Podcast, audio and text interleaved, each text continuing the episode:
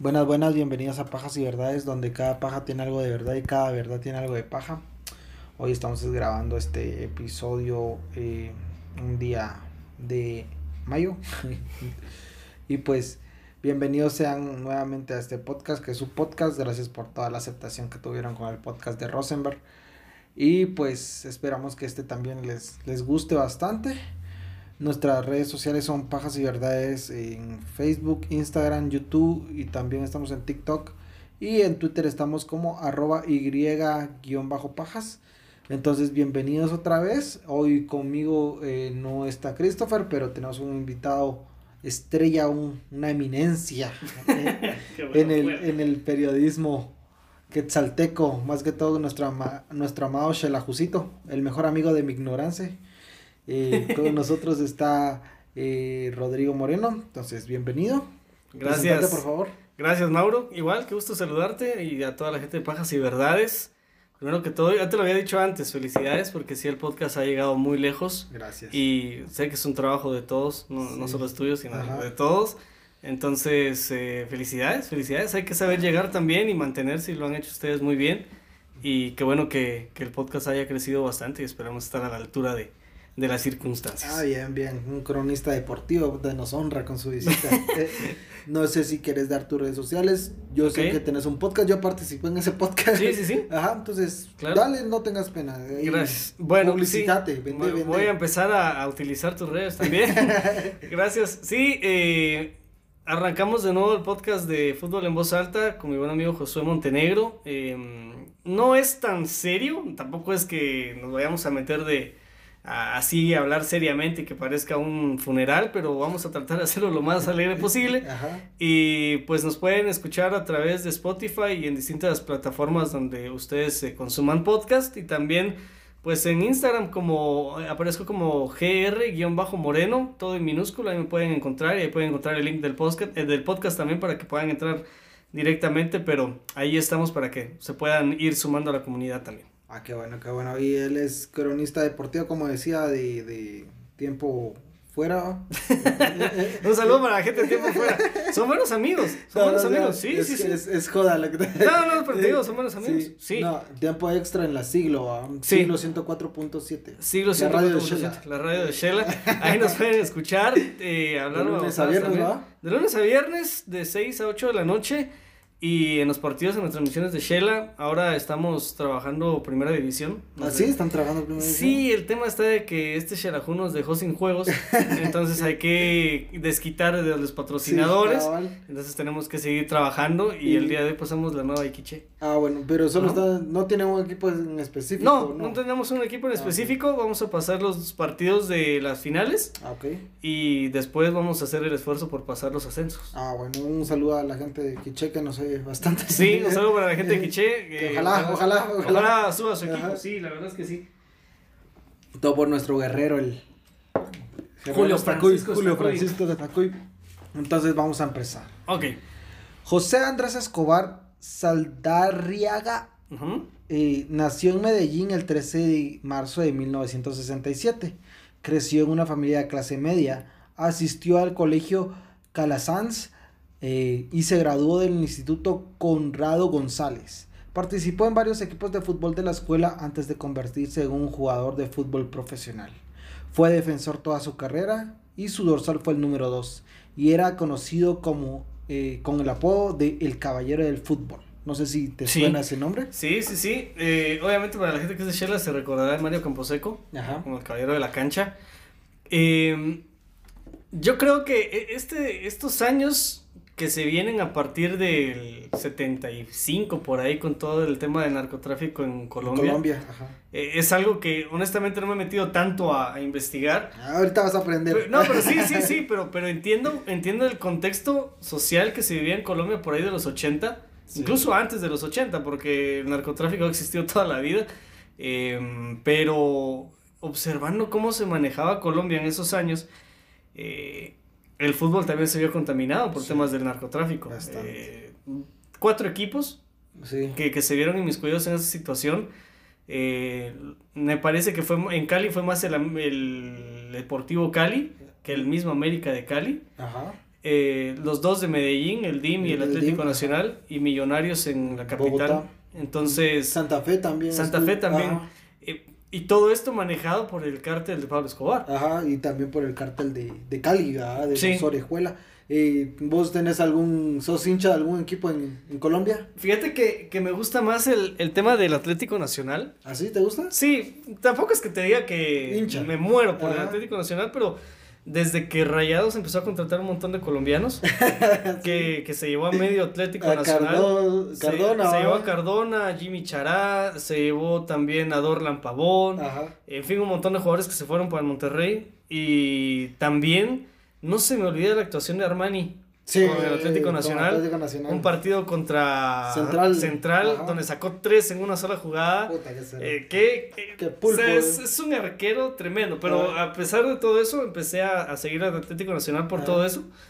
Y mm, me clavé mucho cuando ganaron a Libertadores. En 2016, por ahí. sí. Eh, ahí me clavé más y empecé a investigar un poquito más del equipo. Me gustó, la verdad pero pues eh, hasta ahí nada más. Hasta ahí nada más. Sí, no, no me considero un gran hincha del Atlético Nacional. Fíjate que a mí me gusta mucho, más que todo porque me gusta sufrir. eh, hincha del Independiente de, de Medellín. sí, porque tienen no sé cuántos años sin ser Ajá. Sí, sí, sí. Y en México le voy a, al Atlas porque también tiene un vergazo. años sin ganar, sí. Y al Cruz Azul nomás porque me gusta sufrir. Sí, sí, sí. Fíjate que eh, esto es bien chilero. A mí me gusta decir que yo siempre lo veo al que pierde. Ajá. Porque es la verdad. Porque así somos los de Shell. Así somos los de Shell, ya estamos curtidos de perder tanto. sí, entonces eh, ya sabemos a dónde vamos cuando nos toca un equipo que nos gusta, sabemos que se toca sufrir. Sí, cabal. Bueno, él era muy técnico, salía siempre jugando, no era tan tarjetero y tampoco era un Sergio Ramos así mala leche. Sí, no era tan malo.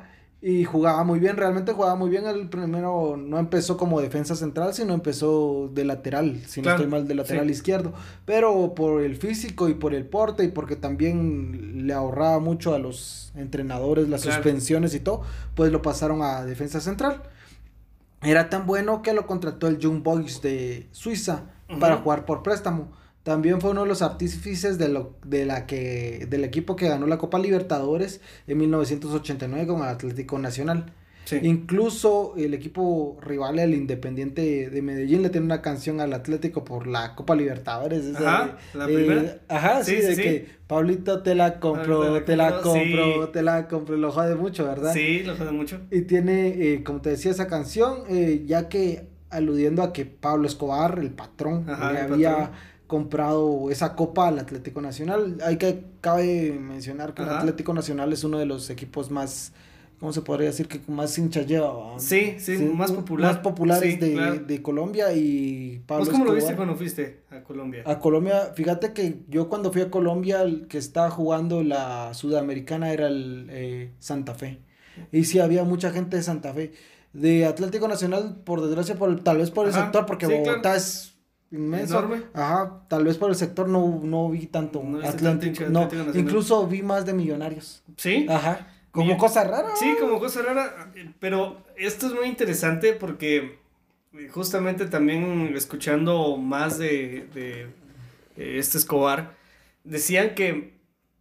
Ya vamos a llegar a esa parte, pero, pero eh, decían que era un jugador tan fino para jugar que incluso eh, estuvo cerca de volver a Europa Ajá. Ya vamos a llegar a esa parte, pero lo que cuentan de él, del Atlético Nacional, fue que aparte de que debuta en el 86, 89, por ahí, eh, bueno, en el 89 fue cuando ganaron la Libertadores, esto fue antes cuando debuta. sí, fue más o menos en el 82. Él estuvo en la selección de Antoquia, porque ahí se hacen como la selección de Cataluña, así como que primeramente Dios, nuestro sexto estado. algún día vaya a suceder, claro. Ajá. Entonces, de ahí sale y a muchos técnicos es muy cierto, les, les gustó cómo jugaba porque em, la mayor parte de los defensas en Colombia no es que hayan sido malos, pero, pero este estaba por encimita de todos, tenía una calidad diferente. fuerte, y, y, por la altura que tenía, les gustaba mucho para el juego aéreo, para poder cabecear, sacar las pelotas. Y era un defensa que se fue, em, que se fue haciendo relevante conforme fueron pasando los años. Y luego que cae en el Atlético Nacional en una época donde el narcotráfico, entiendo, patrocinaba jugadores. Sí. Patrocinaba, muchos jugadores. tiene mucho que ver con el lavado de dinero. Por supuesto. Pero sí, sí, ponete ya, vamos a llegar a, los jugadores que más sonaron, va. Pero sí les daban carros, los invitaban a jugar, incluso les daban eh, incentivos, vamos, como los incentivos de las directivas.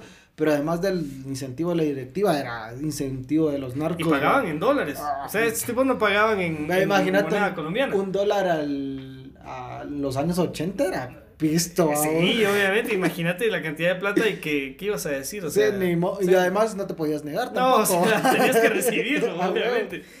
Bueno, entonces, eh, eh, como les decía, él era convocado regularmente al combinado de la selección colombiana.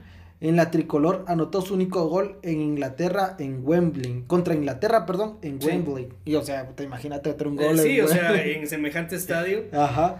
Jugó también dos Copas Américas y además de que tuvo una lesión grave en marzo del 93 cuando yo nací, nomás es un dato nomás por nada más por, por, ah, por ego. Ajá, se pudo recuperar eh, para el Mundial de Estados Unidos de 1994. Sí, y, y fíjate que ahí tenían mucha mucha pena los colombianos porque incluso pensaban que no iba a llegar. Le dijeron le dijeron incluso no no te va a alcanzar para para meterte. Eh, vamos a trabajar lo mejor que podamos para tu recuperación. Su hermano incluso habla de que la recuperación en tema de fisioterapia fue muy complicado para él porque le dolía mucho en esa lesión donde lo, operan y después se tiene que recuperar. Pero lo forzaron, ¿va? O sea, lo forzaron, o sea, él se Lo trabajaron, claro, lo trabajaron lo suficiente para que él estuviera, porque era un buen defensa, o sea, eh, incluso posteriormente en esa eliminatoria Colombia le gana a Argentina 5 por 0 en, una goleada histórica, en el Monumental. A mí me gusta mucho esa anécdota de que Simeone le mete un codazo, ay no me acuerdo qué colombiano, pero ya era el minuto tipo, minuto 86, ¿va? Entonces le dice, se acerca otro colombiano al árbitro y le dice no lo expulse, profe, no lo expulse, porque después dicen que por excusas, que no sé qué. Entonces, el, árbitro, tal vez con la celeste puesta, vamos, porque era uruguayo, le dice, no le expulso, pero háganle otro gol a estos hijos de puta. y fíjate que, y, sí, porque a pesar de que Argentina tenía un buen equipo, todos en Sudamérica decían que esta selección de Colombia era la candidata a ser campeona del mundo. Campeona del mundo. Pero ya para que en Sudamérica se atrevan a decir que esa selección va a ser campeona del mundo, es un peso muy fuerte. Imagínate estar encima de Argentina, encima de Uruguay, de encima Brasil, de Brasil. Claro, eh, de Brasil que, que justo ganaba, iba a ganar el Mundial de ese 94. Eh, Romario era el que estaba ahí, ¿verdad? Es que yo acababa de nacer, no No, no, ni yo, apenas tengo, tengo algunos chispazos porque tenía como, ¿qué te digo? Eh, dos años. O sea, no, no me acuerdo de nada. Pero fue una selección colombiana que, era de respeto. El pibe Valderrama, incluso yo creo que por eso. Ahí estaba Córdoba. Sí, Córdoba. El de Boca. Incluso, de él vamos a hablar más tarde. Pero incluso fíjate que es bien curioso porque llevan a Córdoba y no llegan a Higuita. Claro, claro. Pero si no estoy mal, después de la goleada, porque si no estoy mal, Argentina se fue al repechaje. eh, dijeron necesitamos al Diego, que, en paz descanse el Dios Diego. pero después de eso empezaron a convocar a Maradona y... Eh, Fue cuando lo llevaron de rehabilitación Y, lo tuvieron que trabajar también. Y, y, eso fíjate que es bien raro porque yo entiendo que los jugadores tengan quizás por ahí excesos y todos los tenemos, o sea... El, que, el que diga que no y el que empiece a decir que moralmente es sano, no, pues, pues no va. Igual ahorita, no está, ahorita no estamos chupando. Sí, sí ahorita, tristemente, tristemente hoy no.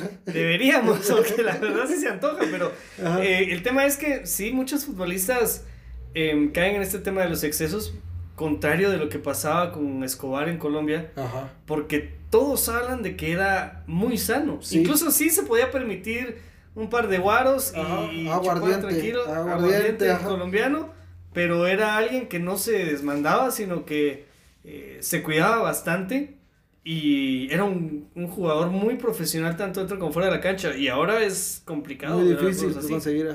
Además de eso, todos tenían una idea como que algo equivocaba de él, que era muy serio y que todo, pero en el vestidor dice que sí era, era alegre, era alegre chingaba y, en los aviones y todo eso, pero sí era muy, era muy carismático a pesar de tener esa imagen como que serio. Dicen que incluso él entregaba dinero a los, a los niños en, Medellín.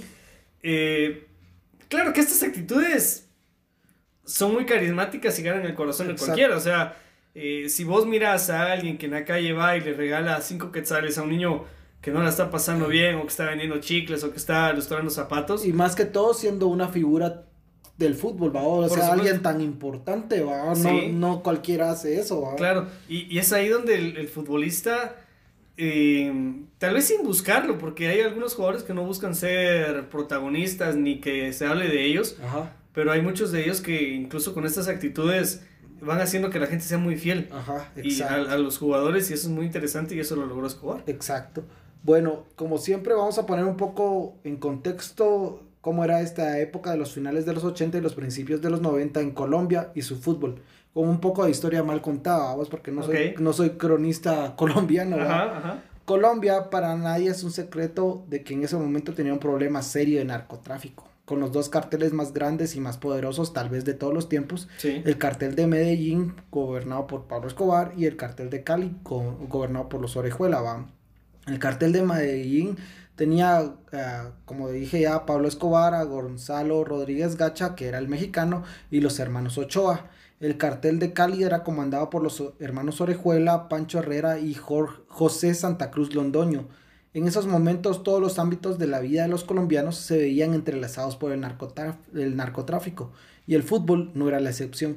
Pablo Escobar tenía vínculos con el Atlético Nacional, el Envigado de FC y el Independiente de Medellín. El mexicano con Millonarios de Bogotá, el cartel de Cali era propietario de la América de Cali y también quiso comprar al Deportivo Cali. También en la época de los 70, el equipo de la ciudad de Santa Marta, el Unión Magdalena, era propietario eh, era propiedad de los hermanos eh, Raúl, Pedro y Eduardo Dávila Armenta. Independiente de Santa Fe fue adquirido por el narcotraficante y empresario farmacéutico caleño Fernando Carrillo Vallajosé y Valledupar FC y Real Cartagena fueron infiltrados en el 2004 y 2005 por los jefes de los narcomilitares porque, o sea, ya también hay narcomilitares. Fíjate que yo estaba viendo en esa época Colombia, sí, puta, de todos lados le están dando verga. tenían los, tenían los dos carteles. Tenían los paramilitares, tenían las FARC y el gobierno, puta, y entre todos se tiraban se mataban. Se mataban. Y fíjate que algo que, que poco a poco también fui entendiendo y agarrando la onda de todo el tema del narcotráfico. Es que obviamente era por tema de lavado de dinero, porque todo, lo que, todo lo que manejó Pablo Escobar y su cártel eh, fue una cantidad de plata inimaginable y que si la miramos ahorita nos volvemos locos por todo lo que tenía, porque incluso, pues él quería ser presidente de Colombia. Y cuando él piensa ser presidente de Colombia, incluso manda a, votar un avión de, Iberia, si no estoy mal. A Bianca, creo que. a Bianca, donde bueno, de hecho lo votan, pero el candidato que iba del otro partido político no, iba precisamente en ese avión y terminaron matando más de 100 personas en, una catástrofe tremenda de Colombia. Eh, obviamente los paramilitares que también trataban de controlar cierta parte del tránsito de la droga, y que tenían su plata también. también. Los de las FARC, que no se diga, de un conflicto armado de años en, en, Colombia. Incluso ese, cuando fueron al Palacio de Justicia, creo que no, que vergueo. Sí, no, y, la verdad que cuando ya te das cuenta, y de hecho había una publicidad en la televisión colombiana en esos años que decía, eh, el fútbol nos hace felices y, y vamos a estar en la Copa del Mundo.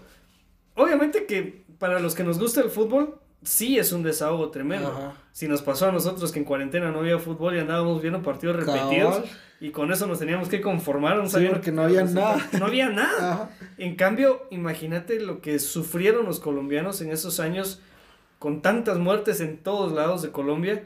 Inocentes y de todo. Claro, y, y, que el fútbol era la única opción en la cual este, esta sociedad colombiana podía salir adelante o al menos tratar de despejar un poquito la mente porque pues en, Medellín al menos no pasaban o no bajaban de 25 muertos diarios. Imagínate también esa, o sea, esa ilusión de ver, de saber que tu equipo tiene las posibilidades de, de salir campeón del mundo, ¿va? O sea, y, ya conocemos los colombianos que la mayoría, ¿va? No todos, pero la mayoría son rumberos y alegres, alegres son su, su, carisma, o sea, ya como que es particular de ellos, vamos. Entonces, eh, como te decía, todos está, ya casi que todos los equipos tenían algo que ver con narcotráfico, no sé si todos, pero más o menos todos. En su gran mayoría. En su gran mayoría. Bueno, entonces también este, eh, como te decía, los narcos apostaban eh, grandes cantidades de dinero entre ellos, de sus equipos y todo. Y también cuando se enfrentaban sus equipos, pues había mucha tensión. Incluso llegaron a matar a árbitros, vamos, como, el, como el caso de Álvaro Ortega Madero, que fue asesinado el 15 de noviembre de 1989 por sicarios bajo las órdenes del capo de narcotráfico Pablo Escobar, luego que anulara un gol entre el en un partido entre el América de Cali y el Deportivo Medellín, que terminó negativamente 3-2 para Medellín, va. Claro. Una semana después del asesinato de Ortega, el 22 de noviembre, la Asamblea del Mayor, que es la asociación de allá de, Colombia, decidió cancelar el, campeonato colombiano. Vamos, o sea, fue tanto, fue tanta la presión. Y fíjate que incluso la conexión tan grande de los narcos con, con jugadores. O sea, había muchos jugadores que eran parte de, o sea, no, no eran narcotraficantes, pero tenían una relación muy estrecha. eran muy cuates y con todo y eso, lo que me llamaba la atención era que decía Pablo Escobar, bueno, en la hacienda que él tenía, se me olvida el nombre. Nápoles. Eh, Nápoles, bueno, eh, los mandaban a traer a los jugadores, fuera en avión, fuera en carro, en lo que se les antojara, mandaban a traer a los jugadores, los llevaban a la hacienda, ellos arriba viendo el partido y los jugadores abajo jugando. Y después los apostando. Sí, y ellos apostando. Pues de millones. De Tres millones de, dólares llegaron a apostar incluso en partidos de estos. Apostaron bastante plata de lo que se llegó a saber. Imagínate lo que no sabemos. Entonces, llegaron a apostar y terminaba el partido, ganaba el que tenía que ganar, o empataban o perdían. Y posteriormente era de entregarles la plata a los jugadores, que no era nada, nada, nada barato. Claro, eran incluso miles de dólares los que se les daban y pues los futbolistas iban en teoría tranquilos, pero con la tensión de tener que jugar para los narcos. Y además de eso, los excesos que debo decir, va, se conoce que los narcos son de excesos, va, entonces le llevaban mujeres, alcohol, droga, de todo, armas, armas, de todo.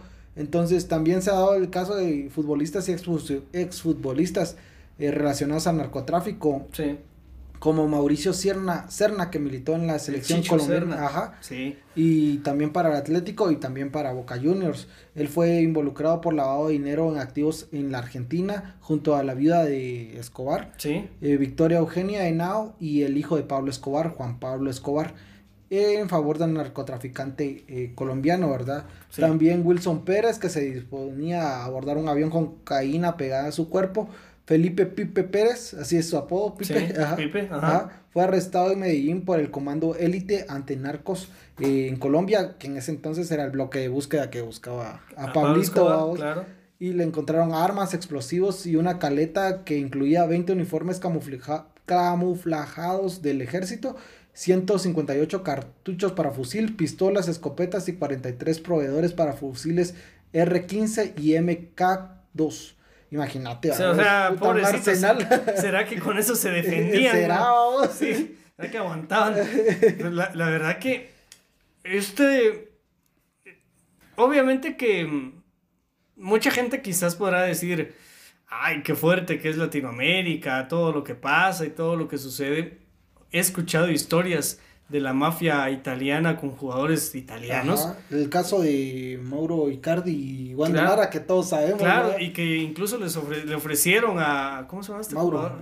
No, al que fue el primer esposo de Wanda. Eh, se me olvida el nombre de este. Maxi López. Maxi López. Le ofrece la mafia y le dice: Le podemos cortar las piernas. Si querés, le quitamos las piernas. O sea, en violencia hay en todos lados. El tema es que en Colombia fue muy descarada la situación.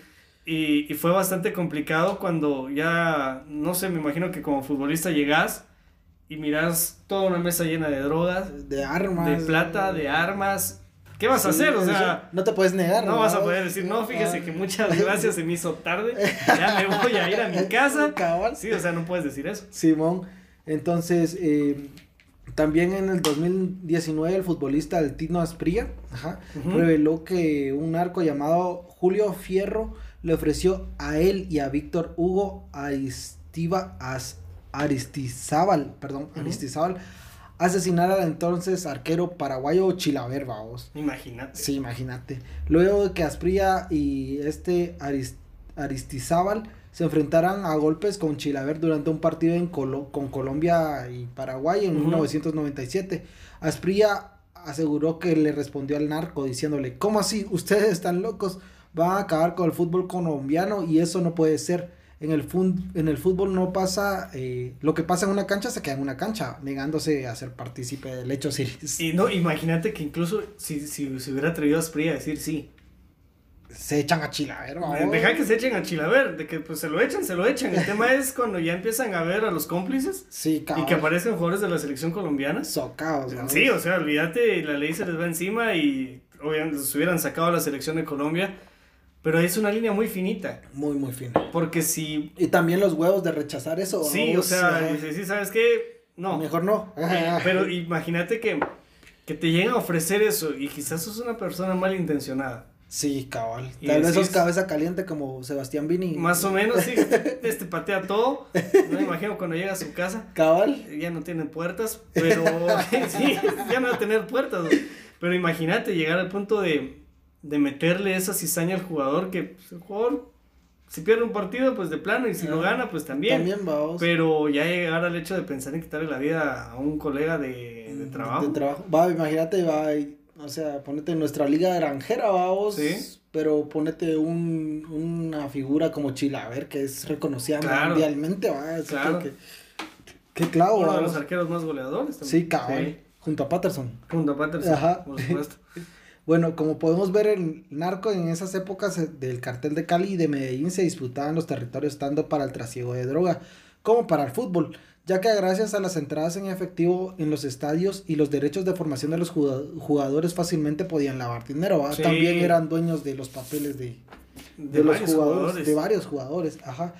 En el Mundial les tocó el mismo grupo que a Colombia con Rumania, Estados Unidos y Suiza. Y todos decían, eh, es un grupo... Y, y fíjate que... Los, sí, o sea, los colombianos...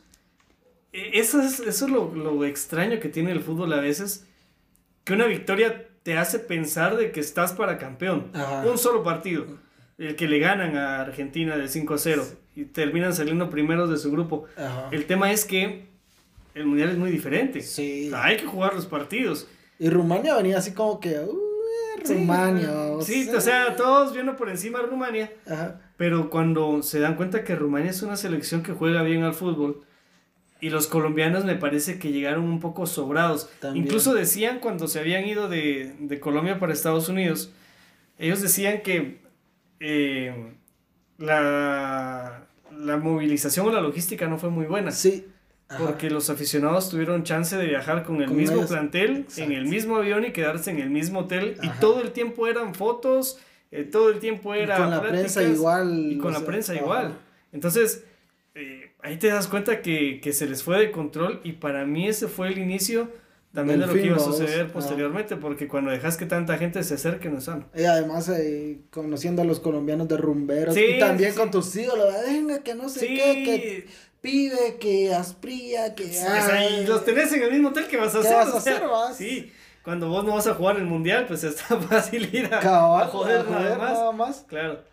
Bueno, el 18 de julio jugarán contra Rumania y Colombia perdería 3 a 1 fue una sorpresa, ya que como dije antes, Colombia era favorita no solo para ganar el grupo, sino para poder ganar el mundial o por lo menos llegar a la final. Esa era la, la expectativa que se tenía. Decían los colombianos que esa fue la mejor selección que han tenido en su historia. Ajá, por encima la, de la de Brasil, vamos. Incluso por encima de la selección colombiana actual. Ajá. Y para llegar a ese punto es, es por algo. Y acá también nos podemos dar cuenta que la prensa eh, llega a jugar un papel muy importante. Porque si en todo caso la prensa colombiana quizás no hubiera sido tan desbordada en, poner tantos títulos de estamos para esto, estamos para lo otro, la presión no hubiera sido tanta. Sí, Porque esto, esto incluso yo lo veo acá. Podemos decir que pasa con Shela. Eh, yo llegué al punto en, ya no decir que este equipo está para campeón hasta no verlo jugar. Porque antes yo decía, con este plantel va a ser, campeón, O vamos a llegar a, la final. Y obviamente había que jugar los partidos y, hay que pasar por todo eso. Pero cuando hubo cierta parte Hay que pasar por encima de Guastatoya también, que nos tiene de hijos. Nos tiene de hijos. nosotros somos clientes ya. Y cuando ya, nos, cuando ya me di cuenta, por meterme a la radio, de que los partidos hay que jugarlos y si uno se pone como prensa a empezar a vender humo, a decirle a, la gente, este equipo está para campeón. Y la gente te va a creer. La gente te va a decir, bueno, este fue al entreno, este tal cosa. Sabe las cosas, De plano, pues por algo. Y cuando ven al equipo, el mentiroso es uno. Sí, cabal. Entonces, después, eh, más allá de, quedar uno mentiroso, la gente se da cuenta que no es cierto. Y la prensa colombiana me parece que infló demasiado. también al equipo y con todo lo que estaba pasando entiendo que hayan querido desviar la atención de tantas muertes diario por el narcotráfico a mandar la atención al fútbol, Pero fue tanta la atención que fue una presión que no pudieron manejar. Sí, cabal, en serio que sí. Entonces, eh, después eh, también recibiría una noticia bastante lamentable de Fernando Chonto Herrera, que su hermano había fallecido en un accidente de tránsito, ¿verdad? Además de esto, Francisco Maturana, que era el director técnico en ese tiempo, encontró amenazas de muerte a través de un fax que le llegó en contra del jugador Gabriel Jaime Barrabás Gómez, que es hermano del que en, ese tiempo, que en ese tiempo era asistente técnico de, de Maturana. Para que no alineara a Barrabás el próximo juego contra los Estados Unidos como los colombianos sabrán, o por lo menos por lo que tenemos entendido y por los que yo pude ver, eh, Colombia es bastante sectorial, se podría decir. Que los paisas, que los caleños, que los costeños, que los de Bogotá, vamos. Y entonces, como que hay cierta rivalidad entre estados, se podría decir. Entonces, decían, había muchos jugadores paisas en el plantel de la Copa y también en el plantel titular. Entonces, decían, tenían que sacar a uno para meter a otro, vamos. Entonces, eh, en fin, Barrabás no jugó ese partido. Sí. Y porque lo ordenaron los, los narcos, vamos. Sí. Entonces, eh, el 22 de junio, con todas esas presiones, se jugó el partido contra Estados Unidos. En ese partido se les notaba a los jugadores incómodos, nerviosos, imprecisos. Y eh, pues era todo por estas presiones extra, de cancha. Decían incluso que cuando antes de salir al partido llega Maturana al... Casi llorando. Casi llorando al, al camerino y, creo que eso le cambió mucho el semblante al equipo. Sí. Tal vez si Maturana no entra y no dice nada, tal vez gana otra cosa, vamos a Pero obviamente que eso ya en la suposición es muy fácil. El hubiera no, el hubiera no existe. Ajá. Y, dicen que no entró Maturana a dar la charla técnica. No, que no hubo charla técnica. No hubo charla técnica, no les dijo, bueno, vamos a jugar así, asá. Ajá. Sino solamente les dijo que no lo iba a alinear. Entonces no lo iba a alinear, vos, por por, las mismas presiones. Y, y lo que más me llamaba la atención de lo que contaban los colombianos era de que tantas fueron las apuestas, porque había tanta fe en esta selección de Colombia, sí. de que mucha gente decía es que vamos a llegar a ser campeones del mundo. Y, y las apuestas eran fuertes, o sea, las apuestas, eh, y esto ha sido durante toda la historia, tantas casas de apuestas y tantos negocios fraudulentos que deja el fútbol por todo lo que se maneja en Europa no han podido controlarlo, controlarlo a pesar de que tienen la chance de hacerlo. Tratan de regularlo con varias leyes, con la UEFA, con la FIFA. Todos se meten con tal de que controlar el tema de las apuestas y del lavado de dinero. Que a la larga yo siento que ellos saben de dónde viene el negocio. El tema es que no lo quieren obviamente cancelar porque sigue representando plata. Ajá, y tiene mucho que ver también el aspecto económico en todo sentido. Sí, obviamente, o sea, eso, eso va a marcar, pero en Colombia se salió de control en ese año y, y lamentablemente la selección colombiana creo que toda esa presión la sintió y no pudo dar la talla para sacar adelante la situación. Sí, porque además de los narcos que están apostando grandes cantidades de pisto, también era gente normal, vos, ¿Sí? que, apostaba su, su patrimonio porque decía, ah, pues estos pisados. Y con esto me hago millonario yo también, sí, salgo de pobre. qué bueno fue. Sí, qué bueno fuera. creo que más pisto perdí. Cabal, legal que sí. Bueno, el 22 de junio, con todas las presiones, se jugaba el partido contra Estados Unidos. Este partido se les notaba, como ya dije, nerviosos, imprecisos, hasta que llegaría el fatídico minuto 34, donde pasaría la tragedia. Thomas Dolleit recibiría el balón por la banda izquierda, encararía y daría algunos cuantos pasos. Mandaría el centro al área grande, buscando a, a Roy Werley, no sé. eso. Eso, porque mi Duolingo, no, no, no funciona. Otro gringo, vamos, sí, Entonces Andrés Escobar se barre, intentando desviar el balón hacia el tiro de esquina. Pero el balón iba muy fuerte. Al topar con la pierna de Escobar, le desvía la pelota descolocando a Córdoba y lo agarra contra pierna. Córdoba intenta parar y regresar, pero ya no pudo, y así se consumó el autogol que a la larga sería la condena para Escobar. Erling Stewart anotaría el segundo y Adolfo Valencia haría el gol de la honra al minuto 90. Al finalizar el encuentro, ya hospedados nuevamente en el hotel, uno de los hermanos de Escobar lo llegó a ver, a decirle que estaba con él y todo bien. Sí, estamos con vos. Simón, pero Escobar se veía visiblemente afectado por el autogol. Al otro día fue también el designado para la rueda de prensa. Él dijo que no había podido dormir bien por el resultado y por el autogol. Es que incluso les dice Maturana, yo creo que no vamos a... el consejo es no vayamos tan rápido a Colombia, no regresemos. Sí, porque ahí ya están eliminados prácticamente. Eliminados y aparte con las amenazas que habían recibido, porque había muchas amenazas a la selección de Colombia de todo lo que había pasado. Pero yo creo incluso, no sé, ya nos metemos quizás a pensar de más, pero en la mala planificación de la logística de llevar mucha gente al hotel de concentración, yo pienso que quizás incluso hubieron orejas. Más de alguien se coló. Más de alguien se coló a ver cómo estaba la situación y empezar a ver cómo estaba la, la cosa para seguramente, primero, asegurar las apuestas de los que estaban en Colombia para decir, miren, la cosa está así, está así. apuesten, O no apuesten. O no, o no lo hagan. Y, y, yo creo que ahí perdieron el control de toda esa situación. Y claro, mientras alguien tiene una oreja metida en el camerino, metido en el hotel, metido en el aeropuerto, metido en el avión, pues ¿qué van a hacer? O sea, si, pasa, si pasa acá, claro, ¿cómo no, va a pasar? ¿Cómo no va a pasar en una selección como la de Colombia en esos años?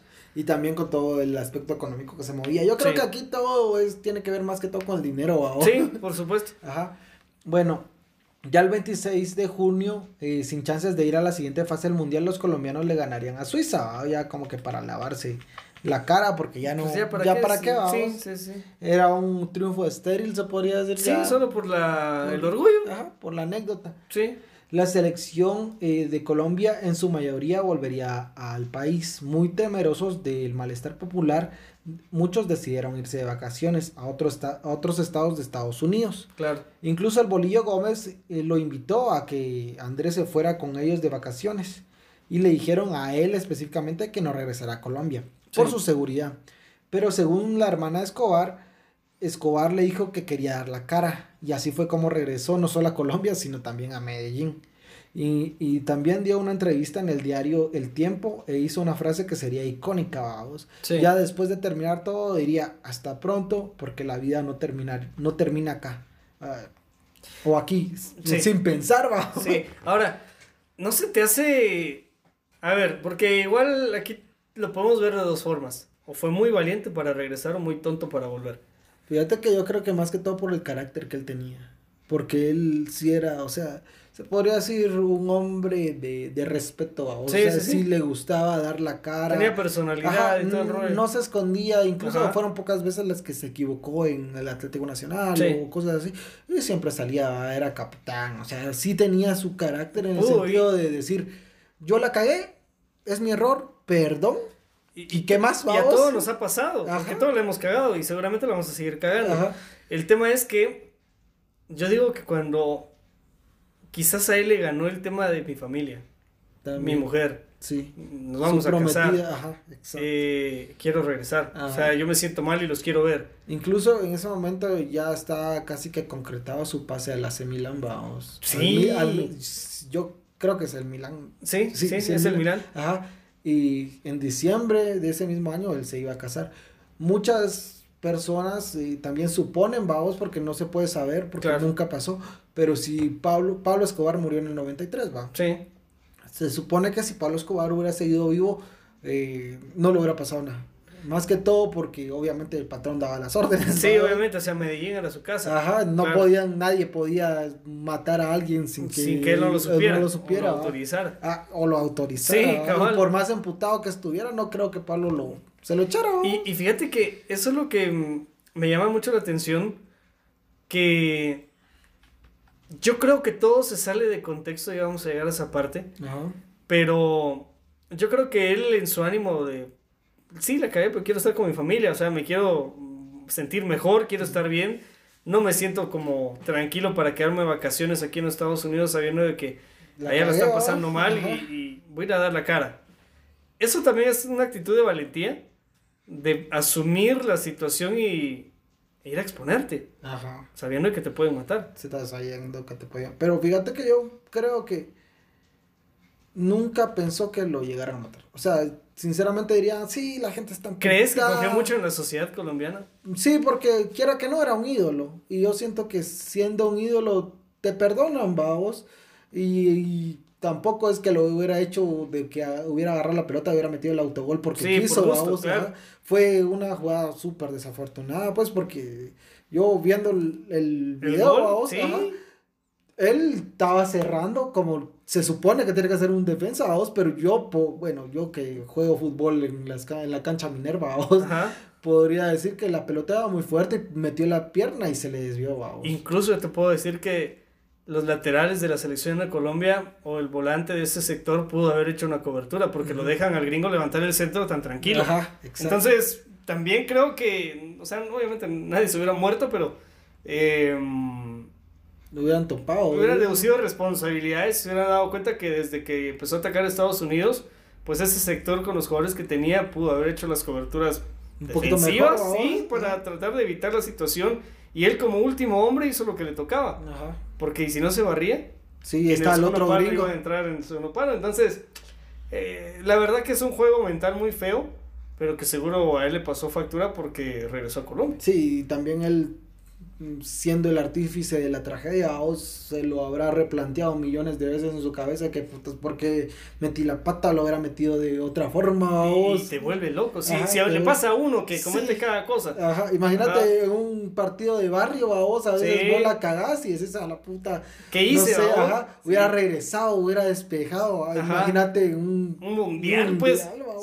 con todas las expectativas y siento yo que le pasó mucha factura y todo esto, pero por lo mismo, por el mismo carácter, digo yo. Y además, como volvemos a recalcar, las, los colombianos son muy alegres, vamos. Entonces, cada desgracia también se la toman hasta cierto punto con humor, ¿va? Con risa, claro. Ajá. Y me gustaba mucho a mí cuando estaba investigando esto que la gente le decía qué autogolazo, ¿verdad? Salud y el pisado, salud va por mi autogolazo, va. Claro. Y en chingadera. Él, se sentía más tranquilo, bueno, ya, lo superaron. Ya lo superaron. Ya estamos riendo. Ajá.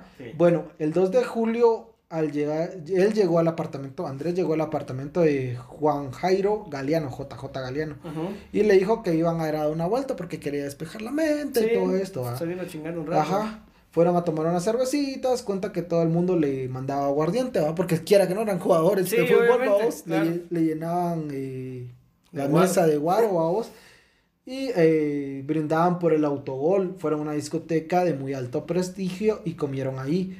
Ellos acostumbraban después de la joda, después de la peda, ir a un lugar en San Diego para ir a comer unos perros calientes, me imagino que son hot dogs, sí, no sé. Chéveres. Chéveres, chéveres, de Raulín. Chéveres Raulín. Mientras se encontraban en el aparcamiento eh, del restaurante que se llamaba El Estadero, El Indio, en las afueras de Medellín, fueron agredidos verbalmente por los hermanos Pedro David Gallón Henao y Juan Santiago Gallón Henao. Ellos estaban vinculados al paramilitarismo y narcotráfico colombiano, incluso fueron socios de Pablo Escobar. Sí, claro. Ajá. Y también, eh, como te decía, una amiga que estaba con él porque no estaba con su esposa, su esposa, bueno, su no prometía porque nunca se casaron. Sí, lamentablemente nunca se casaron. Sí, no lo pudo consumar. Ajá. Y se, o sea, la chica, la prometida de Andrés, era dentista. Sí. Y pues, había tenido un día muy ajetreado, entonces no quiso salir a rumbear, entonces este cuate se llevó a la amiga, comía. Sí, sí, cabal. Ajá. Y para salir a rumbear, vamos. Y bueno, entonces ella le dijo que se fueran de ahí para evitar vamos. Sí, cabal. Andrés agarró su carro, retrocedió y se puso ya como para salir. Pero en eso, cuando retrocedió, los gallón enados se ponen enfrente para no dejarlo salir. Al mismo tiempo lo estaban agrediendo verbalmente, ¿verdad? Que autogol, Escobar, autogol, Escobar, así le estaban diciendo, sí, lo estaban chingando. Cabal. Entonces, eh, Andrés pidió respeto porque... Sí, o sea, ya me chingaste, pero ya, ya, pues, ya, ya, ya, ya, ya, pasó, déjame en paz. Sí, cabrón. Sí, o sea... Y es humano, a vos, sí, que se, no te, llegas a, a, estresar, a cansar. Mira que eso incluso me recuerda a Loco Rodríguez, cuando en todo el país le dijeron asesino. Ajá. Y, a ver, tampoco te voy a decir todo el país y yo no. Obviamente que en su momento yo en agrado lo grité. Sí, o sea, no me voy a hacer el chiquito de decir ahorita, ay, no, ¿cómo, cómo Sí, pero lo dijimos. Ajá. Ahora, mentalmente para alguien así, una cosa es hacer un autogol y otra cosa es que accidentalmente mates, a, alguien, O sea, eh, yo creo que mentalmente para esta clase de personas, muchos por la personalidad que tienen lo asumen diferente. Yo recuerdo que muchas veces decía loco Rodríguez, yo lloré tanto tiempo por, porque no era mi intención hacerlo. Ahora, que tanto tiempo te estén chingando de el autogol, el autogol, el autogol, el autogol, sí, pero ¿qué hacemos? O sea, ya pasó. Ya pasó, el fútbol es así, no, no va a ser el primero ni el último en hacer un autogol.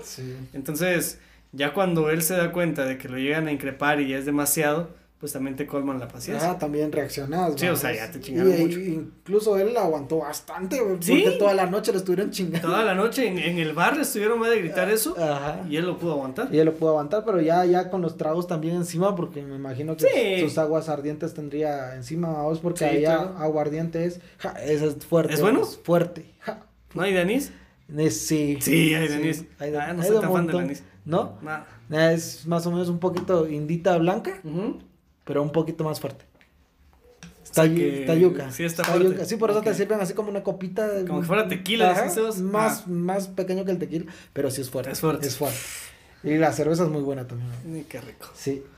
Bueno, entonces, como te decía, se lo pusieron a chingar, va, y él pidió eh, pues, respeto. respeto. Al ver que estos majes no, no, no, conseguían nada con estos pisados, también reaccionó airadamente, vamos. Claro, sí, ya. Santiago, el mayor de los Gallón, le dijo, usted no sabe con quién se está metiendo. En ese momento, Humberto Muñoz Castro, chofer de los hermanos que permanecía dentro de la camioneta de los Senado, bajó su, del vehículo y descargó su revólver en el cuerpo de Escobar. Unas personas vieron lo sucedido, lo condujeron a una emergencia a un hospital cercano y murió 45 minutos después. Su familia se había quedado en Estados Unidos, porque si no estoy mal, ahí vivían, Si no estoy, sí, creo que sí. Y Barrabás Gómez los llamó del hotel donde estaba Barrabás al hotel donde estaban ellos y les dio la noticia que los destrozó, vamos. Claro. La prensa internacional se puso a hablar del hecho. Entonces ya puta, ya todos estaban con sus ojos. Sí, todo el mundo se sí, enterado, sí. sí, de por sí ya estaban con todos los ojos. Acababa de morir Pablo Escobar, vamos. Entonces eh, pusieron sus ojos, vamos, el New York Times, el Washington Post, puta, todo. Sí, sí, todo el mundo. Entonces empezaron a ver que qué onda. Bueno, entonces después de eso, eh, la prensa internacional estaba hablando mucho del hecho, así que la Fiscalía de Medellín eh, pusieron alrededor de 150 fiscales para el caso. Claro. Verga, se Sí, los mandaron de Bogotá. De, de todos lados. De todos lados. Y algo que decía uno de los fiscales que llevaba el caso de Andrés Escobar era de que se hizo un trabajo de inteligencia tan fuerte que en menos de 48 horas ya tenían ubicaciones, vehículos, eh, viviendas, incluso terrenos, o sea, ya, habían hecho un trabajo de inteligencia brutal. El mismo fiscal de Medellín decía, ¿en qué momento se hizo todo? ¿En qué momento pasó? ¿En qué momento pasó? ¿Cómo la policía recabó la información tan rápido y tan certero? Y por los vehículos que estaban involucrados en el hecho, los encuentran muy rápido. Muy rápido. Muy rápido. Además de la cagada del pisado. No, sí, es que también, eh, a ver, dicen los que cometen esta clase de delitos que nunca se debe de hacer con un arma registrada Ajá. por la misma situación. En Colombia eh, se dice que hay más, o en esos años habían más de 3 millones de personas, o mejor dicho, más de 3 millones de armas a disposición, sí, registradas a disposición para un millón y algo de personas. Ajá. O sea, era una cantidad fuerte de armas. Y sobre todo... Y las que no están registradas. Y las que no están registradas, imagínate también. Y también dicen de que no hay que usar vehículos, obviamente, en los cuales eh, te puedan ligar.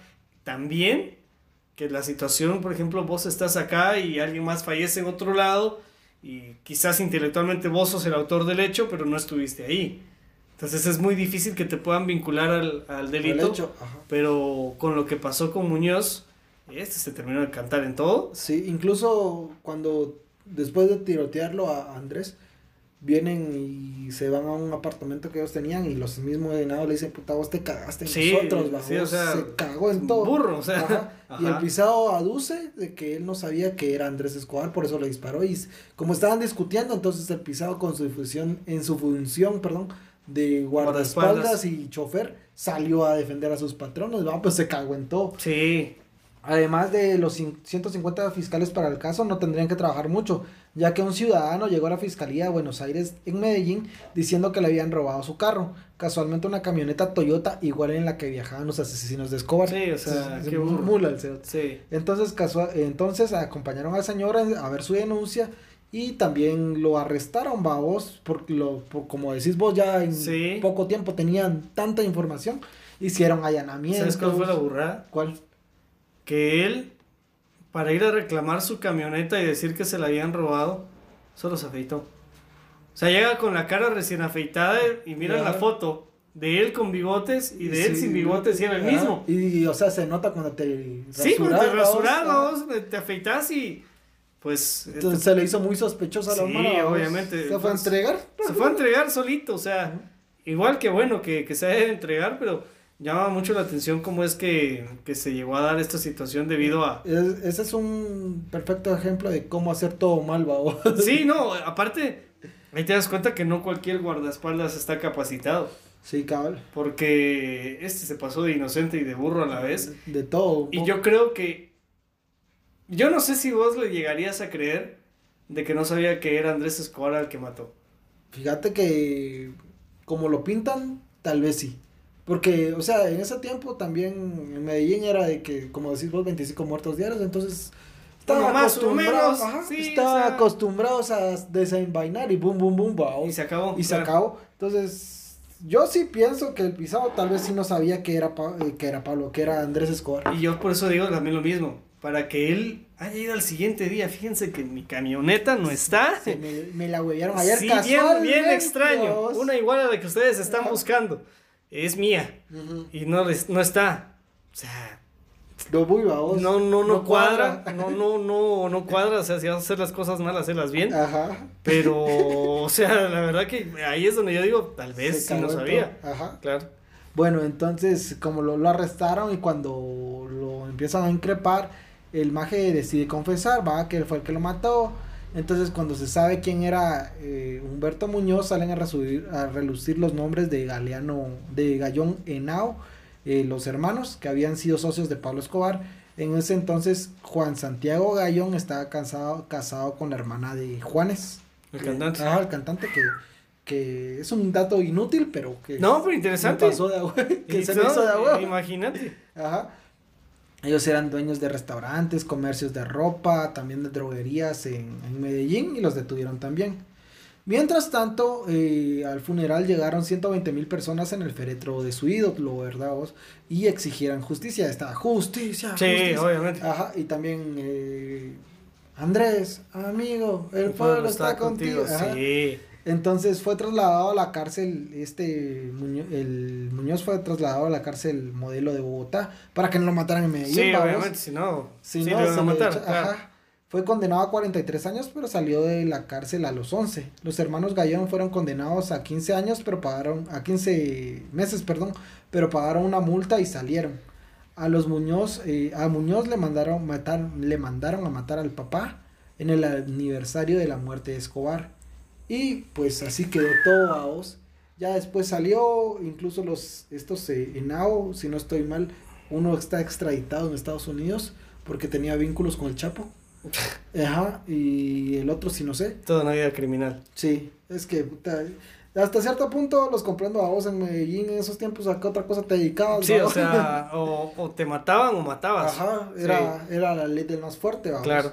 Entonces, así quedó todo y ese fue el caso de, de Escobar, vamos, que lamentablemente tal vez nos privaron de un Maldini, vamos, quien Sí, sí, sí, sí. De un gran defensa. De un gran defensa, muy técnico. Yo estaba viendo cómo jugaba y si era... Y, la verdad era muy elegante para jugar el, mm. eh, eh, este jugador Andrés Escobar. El caballero de... De la, de, la cancha. Ajá, el caballero de la cancha de, de Medellín, vamos. Y llegó al punto en el que... ¿Sabes qué es lo, lo que yo creo que debe ser más complicado? Es asumir que alguien que fue buena persona, pues lo maten así. Sí. Y, y, al final llegamos a, a, esa situación en donde decimos, pero ¿por qué a los malos no les pasa esto y a los solo a los buenos sí? Pero, bueno, desgraciadamente le pasó. Fíjate que todos dicen que él está, siempre dicen, incluso con el autogol y con su muerte, de que él estaba en el momento equivocado, en el lugar equivocado. Ah, por supuesto. Siempre dicen eso a vos. Yo creo que sí, yo creo que sí. Aparte, puede ser uno de los mártires del fútbol colombiano y del fútbol de Latinoamérica, sí eh, a ver, la pasión por el fútbol, claro que la tenemos. Y en Sudamérica más. En Sudamérica más. Y, y, los colombianos, desgraciadamente, algunos, porque no todos los colombianos son violentos, eh, algunos han perdido la cabeza literalmente por sus equipos. Y hubo una etapa de muertes en el fútbol colombiano entre barras, pero fuerte. Brutal, o sea. Ya casi tipo Argentina. Sí, sí, incluso llegaron a ser más sangrientos que Argentina. Entonces fue una situación complicada para el fútbol colombiano, en donde creo que esto tuvo que haber sido una bisagra en donde debieron de haber hecho, bueno, ya mucho, ¿no? ¿Qué hacemos? Y ahora ya, ya nos matamos entre todos, ya matamos jugadores, ya matamos árbitros, ya matamos aficionados, que es lo que falta. Sí. Y creo que quizás nosotros antes, por la edad, eh, la rivalidad con un equipo y decir, ah, tienen que morir o hay que matarlos. Los mirábamos así como que a la que a huevo, que se estén matando allá. Sí, sí, sí. Y llegó el punto en el que, pues, yo creo que ya crecimos, maduramos hasta cierto nivel y dijimos... Estamos rucos. Sí, o sea, ya que burraba para, para andar matando gente y jugadores. Y, arriesgando tu vida y arriesgando tu vida. O sea, llegó al punto en el que la violencia en el fútbol, pues siempre estuvo no es exclusivo de Argentina, no es exclusivo de Colombia. Tampoco de, de, de barras, vaos. Claro. incluso yo me acuerdo muy bien, vaos, que Shela contra Suchi tenía una rivalidad. Bueno, muy fuerte. Muy fuerte. Ahorita que Suchi descendió, pues se calmó.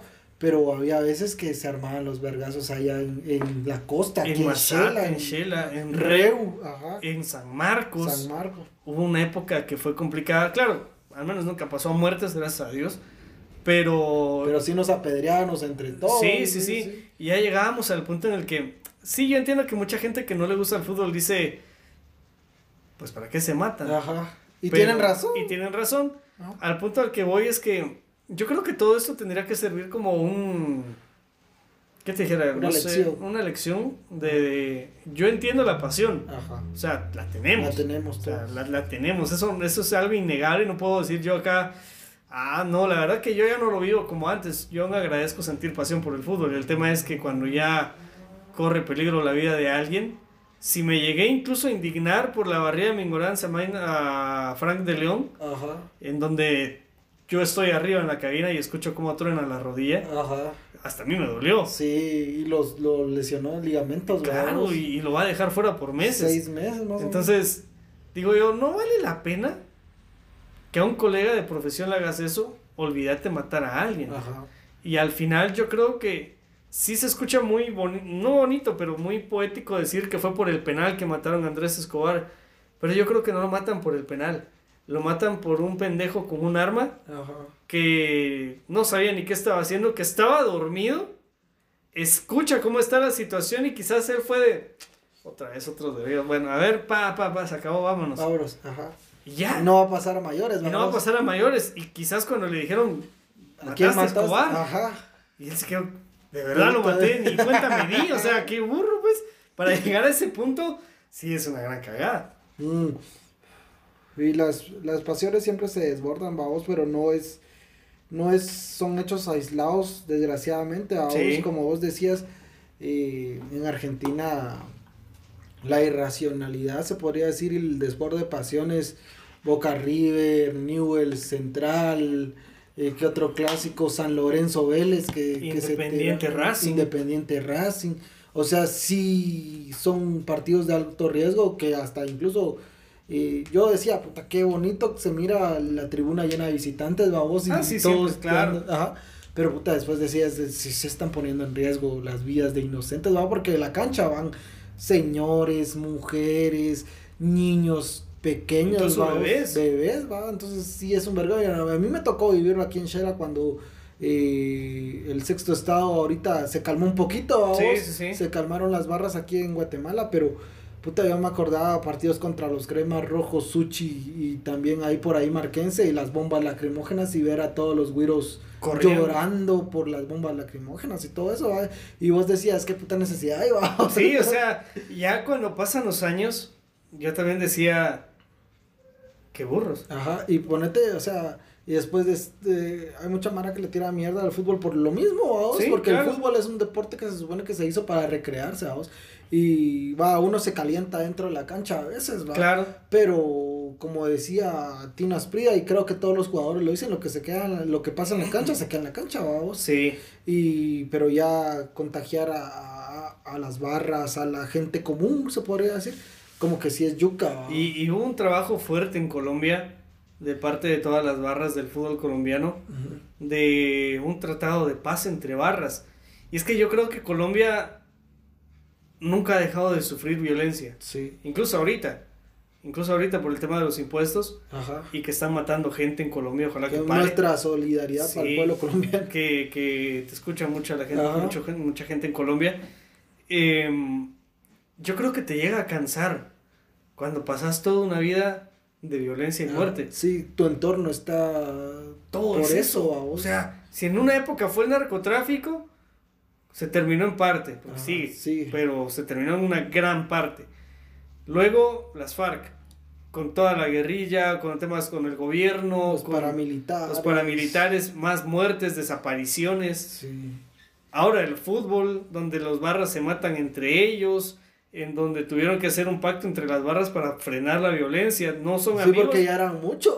ya eran muchos, o sea, eh, yo... Yo me acuerdo muy bien de un par de de la rivalidad que creo que siempre ha estado, pero creo que se acrecentó de Millonarios contra Atlético Nacional. Sí. Sí, fue grueso. Muy fuerte. Sí, fue muy fuerte. Y se mal. Incluso, si no estoy ¿Parecía mal. uno de cuchillos? Ajá, pero si no estoy mal, a mí el caso que más me impactó, porque eso fue como en 2014 o 16, no me acuerdo muy bien pero la cuestión es que había un partido y había una preventa de boletos. Entonces un señor de edad avanzada fue con su camiseta, creo que fue de Millonarios o Atlético.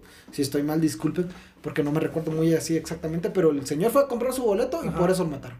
O sea, solo por eso. Sí, o sea, solo por acercarse a comprar una entrada. Ajá, y el señor no era barra, ¿va? No, claro, o sea, era común. Ajá. Sí, o sea, al final eh, fue un momento muy fuerte yo creo que Colombia es uno de los países que más ha sufrido. Sí. Porque narcotráfico, guerrilla, gobierno, fútbol. De todo. Ahora otra vez el gobierno con los impuestos. O sea, pareciera que el pueblo colombiano no ha podido disfrutar de grandes cosas. No. Desgraciadamente, o sea, no han podido vivir un poquito de paz.